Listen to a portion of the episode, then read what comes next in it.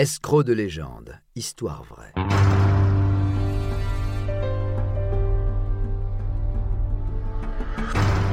Un programme studio minuit. Une idée originale de John Mack. Musique David Rampillon. Narration Patrick Blandin. Enregistrement et montage Patrick Martinez-Bourna. Marthe Hanno. La banquière.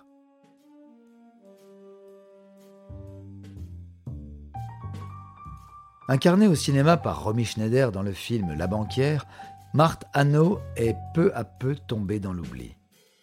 Pourtant, son histoire mérite d'être rappelée. Née en 1886 à Paris, elle devient l'une des rares femmes d'affaires travaillant dans la finance à l'époque. Il faut dire que dès son adolescence, Marthe est décidée à mener la vie qu'elle souhaite en dépit de l'autorité de ses parents. Elle n'a que faire de la bienséance d'alors, mène un train de vie masculin en s'affichant dans des voitures de sport et en compagnie d'autres femmes. Elle acceptera un mariage arrangé en 1906, à condition de ne pas avoir d'enfant, et entretiendra toute sa vie une liaison homosexuelle. Avec son mari, ils ont tenté de lancer différentes affaires sans grand succès.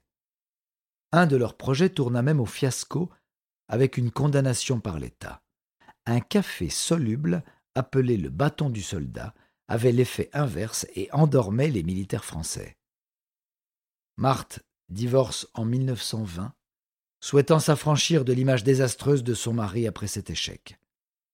En 1925, elle lance une revue économique, la Gazette du Franc. Grâce à une équipe éditoriale de qualité, son journal financier connaît un franc succès, de quoi lui donner quelques idées. Marthe reprend contact avec son ancien mari, lui demandant de créer des sociétés écrans. En parallèle, elle crée sa propre banque et offre de très bons taux.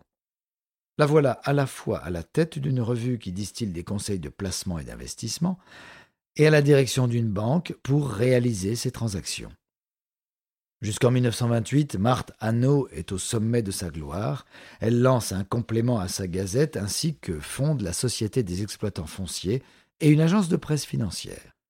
Avec sa banque, Marthe a en fait mis en place un système de Ponzi levant près de 170 millions de francs auprès d'investisseurs qui suivent les recommandations de la Gazette. En 1928, un ancien employé déchu décide de se venger et publie dans la presse des informations compromettantes sur Marthe Hanau et ses montages financiers frauduleux. La célèbre banquière parvient à contenir au stade de rumeur ces éléments, notamment en soudoyant des hommes politiques.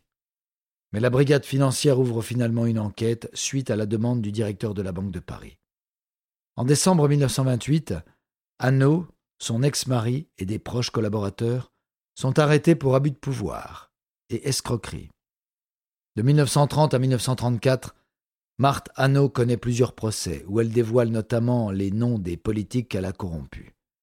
Elle fait des passages en prison mais lance aussi de nouveaux journaux dont Force, où elle publiera l'intégralité du dossier judiciaire la concernant, ce qui lui vaut une nouvelle condamnation. En 1935, emprisonnée à la prison de Fresnes pour trois ans, elle se suicide. La banquière des années folles aura fait trembler la République, tenu tête à la justice française, escroqué des millions de francs, tout en mettant en garde la France contre l'arrivée au pouvoir d'Hitler. Personnage sulfureux mais mythique de cette période, Marthe Hanau est une personnalité marquante qui a mis en lumière les liens troubles entre politique et finance.